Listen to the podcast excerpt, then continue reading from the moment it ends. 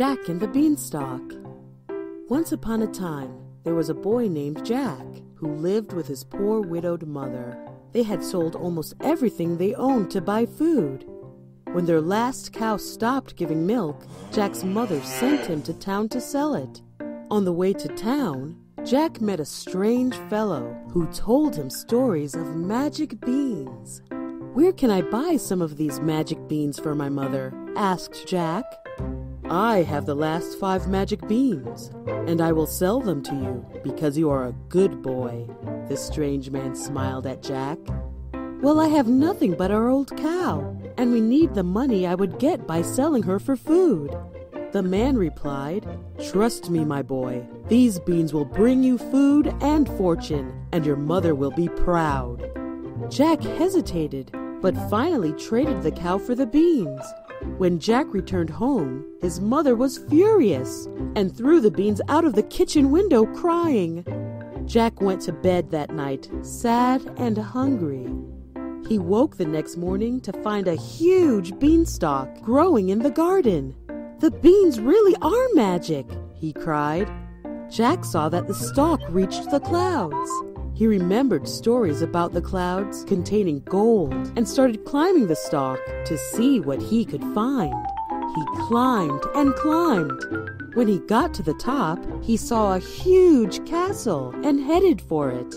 The door was so big that Jack could crawl beneath it. Once inside, he saw a giant man eating his dinner. When the giant was finished, he called his servant to bring him his bag of gold coins. While counting his money, the giant became drowsy and fell asleep. Jack crept up to the giant and stole his bag of gold. He struggled down the beanstalk with his money, and when he got to the bottom, he called for his mother.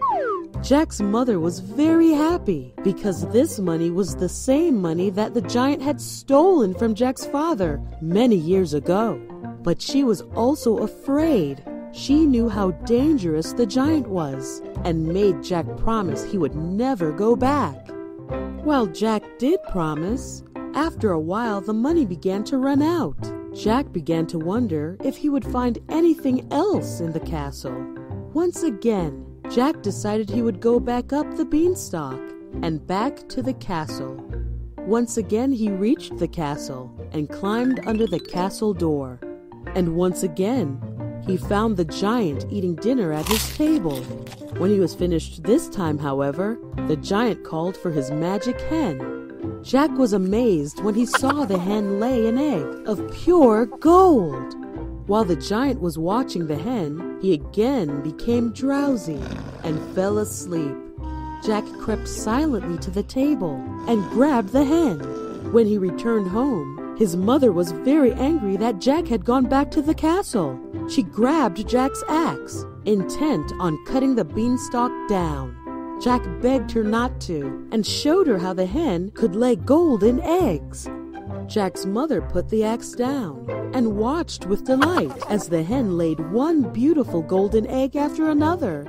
After a while, Jack's curiosity got the better of him and he once again thought about what else he could find in the castle. Once again, Jack decided he would go back up the beanstalk and back to the castle. Once again, he reached the castle and climbed under the castle door. And once again, he found the giant eating dinner at his table. And once again, when he was finished this time, however, the giant called for his magic harp Jack watched as the harp began to play beautiful music all by itself. The music was so beautiful that before long, the lazy giant once again fell fast asleep. Jack crept silently to the table, but as soon as Jack picked up the harp, it began playing very loudly in his strange hands, and the giant awoke. Fee, fi, fo, fum yelled the giant, and he chased after the boy and his harp. Jack raced to the beanstalk and slid down. He could feel the stalk shake as the giant began climbing down. Luckily, his axe was nearby, and he began chopping down the beanstalk. The beanstalk shook and cracked under the weight of the giant and Jack's chopping. Finally, the stalk snapped and the giant fell to earth, never to be seen again. Jack and his mother lived happily ever after. The end.